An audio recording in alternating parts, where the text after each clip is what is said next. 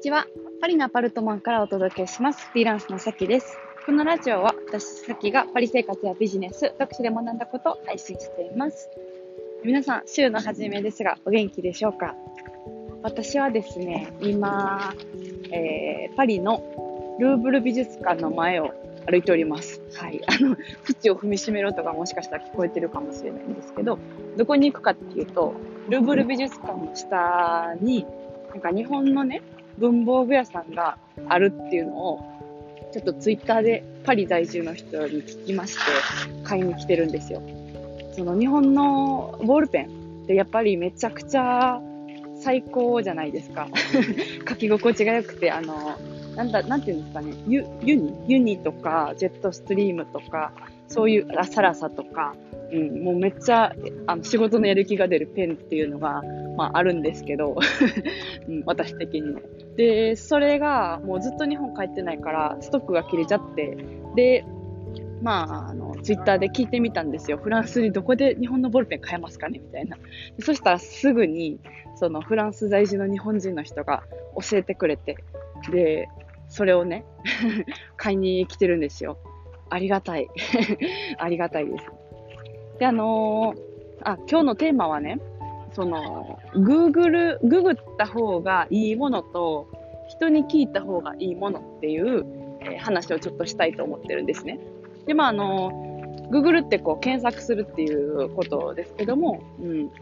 今の現代、いろんな情報がもうめちゃくちゃ溢れてる中で、検索能力が、えー、低いっていうのは結構、うん、あの、厳しいなって思うんですよね。厳しいっていうか、なんて言うんでしょう。検索能力があった方が、自分のやりたいこととかにたどり着きやすいから、検索能力ってだいぶ武器だと思うんですよ。うん、身につけた方がいいものだなってすごい思うんですけど、うん、なんでね、その、日々、あ、これ何かなって思ったら、Google 癖をつけて、Google 癖をつけたら、まあ、能力って上がるので、うん、なんかその、Google 力、検索能力っていうのを上げた方がいいなって思うんですよね。で、あのー、まあ、だから日々ね、わからないって思ったものを、人にそういうググったらすぐわかるものを質問するのって、まあ、検索能力が低いと思うんですけど、ちょっともったいないなって思うんですよね。例えば、フリーランスって何か知らないって思ったとして、それググったら多分すぐ出ると思うんですよ。フリーランスとはとか、フリーランスウィキとかしたら、フリーランスの定義っていうのは出ると思うんですよね。だから、その定義とかをもし知らなくて人に聞いたら、結構もったいないなって思うんですよね。ググった方が早いし、うん、いろんな情報が載ってるし、もしその聞いた人が、えっ、ー、と、あんまり情報を持ってなかったらちょっとしかわからない。フリーランスやってない人に聞いたら、まあよくわからないかもしれないし、うん。あとは、逆にフリーランスに詳しい人に聞いたとしても、あ、この人定義から調べんと人に聞いてくるんやってなって、結構教える気がまあ失せると思うんですよね、相手の詳しい人って。うん。で、やっぱその、えー、人に聞くべき情報とググるべき情報って分かれてるなって思ってて、うん。で、それは何かっていうと、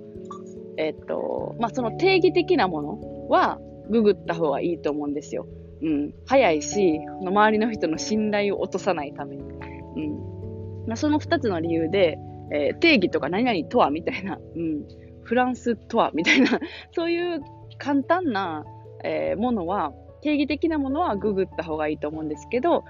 逆に人に聞いた方がいいものもあると思うんですよね。うん、で、うん、それは何かって言ったら、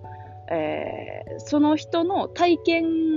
が入ってる情報を聞きたい。まあ、フリーランスとしてやってきて、なんでしょうね。うん。えー、5年ぐらい経って、こう、確定申告の仕方はどうなるのかとか、そういうことだったら多分、人に聞いたりとか、まあ、人が書いたブログとかを見た方が、うん、あの、わかりやすいと思うんですよね。そこでググってなかなかなかたどり着けない場合とかもあると思うんですよ。なんか人の体験が入ってることを自分が知りたいって思ってたら、うん、人に聞いたりとか、うん、なんかなんでしょうね、コミュニティに入ったりとかした方が自分の知りたいことにたどり着けて自分の知りたい、やりたい方向に進めると思うんですね。海外生活したかったら海外生活とはってうん、調べるよりも知りたいことって実際行ってどうなるんかってことじゃないですか。そしたら、まあ、そのか実際海外生活してる人に、えー、まあ3年ぐらい住んでると思うけど、えー、どうなん食べ物ってとか具体的に質問するとかどうなん仕事ってみたいなどうなん仕事って言っては個人事業主ってみたいなこととかを具体的に聞くとその人の体験が返ってきて自分の知りたいことにたどり着けると思うんですね。うん、あともう一個 Google より人に Google よりっていうか Google より人に聞いた方が伸びるかなって思うことはうんとね苦手なことの最初の一個を人に聞いてみるってことですね。うん。なんか例えば何でしょうね。私は苦手なことってまあいっぱいあるんですけど、うん、なんか行政書類的なこと結構苦手なんですよ。めんどくさって思っちゃうんですよね。政府に出すなんか書類とか、ビザの書類とか、そう。で、それってまあググったら出るんですけど、最初結構めんどくさいじゃないですか。あの、苦手なことの第一歩って。それを最初に誰かにちょっと聞いてみて、うん。で、聞いたら、ちょっとこう、実感が湧いてくるというかね、あ、なるほど、なるほどって、なんとなくこう、全貌の一部が見えて、じゃあググってみようかっていうモチベーションになると思うんですよね。だから苦手なことだったら、あと、なんかなんでしょうね、機械のこととかね、うん、うんと、書類のこととか、一回人に聞いてみて、で、ちょっとなんか全貌が見えたらググってみようかっていう気持ちになるんで、苦手なことの、まあ、一個、2個目とかの質問を人にやる、聞くっていうのもいいなって思うんですよ。うん。で、まあ慣れてきたら、なんでしょうね、全部人に聞く、聞いたら、あの、時間かかるじゃないですか。その人の返信待ちとかで。そうそうそう。だからなんか、とりあえずなんか、わかりませんって投げてみるみたいなのも大事だと思うんですよね。そう。だから今日まあ話したいことは、うん、検索能力はめちゃくちゃ今の時代、えー、重要な能力だと思うんですけど、うん、うんと、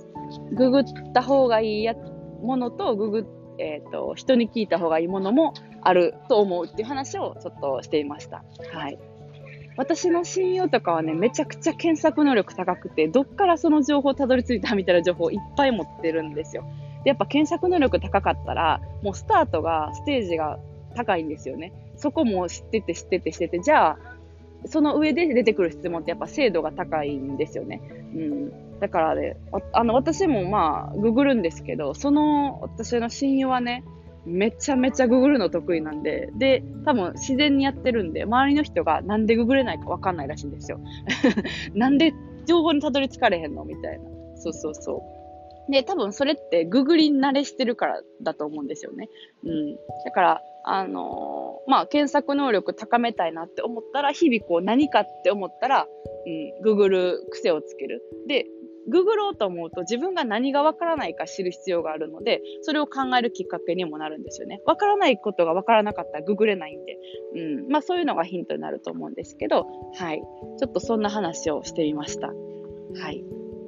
ですね。で、あ、そうそうそう。あの、私はだから今ルーブルの、え、近くにいるんですけど、うん、こういうなんかフランスの、えー、にある日本の文房具の情報とかだったら、現地にいる日本の人に聞いたら方がパッて出ると思ったんですよね。フランス語で日本の文房具がどこに売ってるかって情報あんまりないんじゃないかなって思って、しかも日本人だったらジェットストリームとユニットどっちがいいかとかもあの知ってる人もいるじゃないですか。うん、あとはあの、まあ、SNS でそういうの聞いたら、現地在住人としてちょっと盛り上がるかなみたいなそういう意図もあって聞いたんですけど、うん、まあ人に聞いた方がいい情報もあれば、うん、そうじゃない情報もあるなって思って、はい、今日の自分の体験からシェアをしていました。はい。それでは、えー、ちょっと買いに行ってきます。皆さん素敵な一日をお過ごしください。それでは。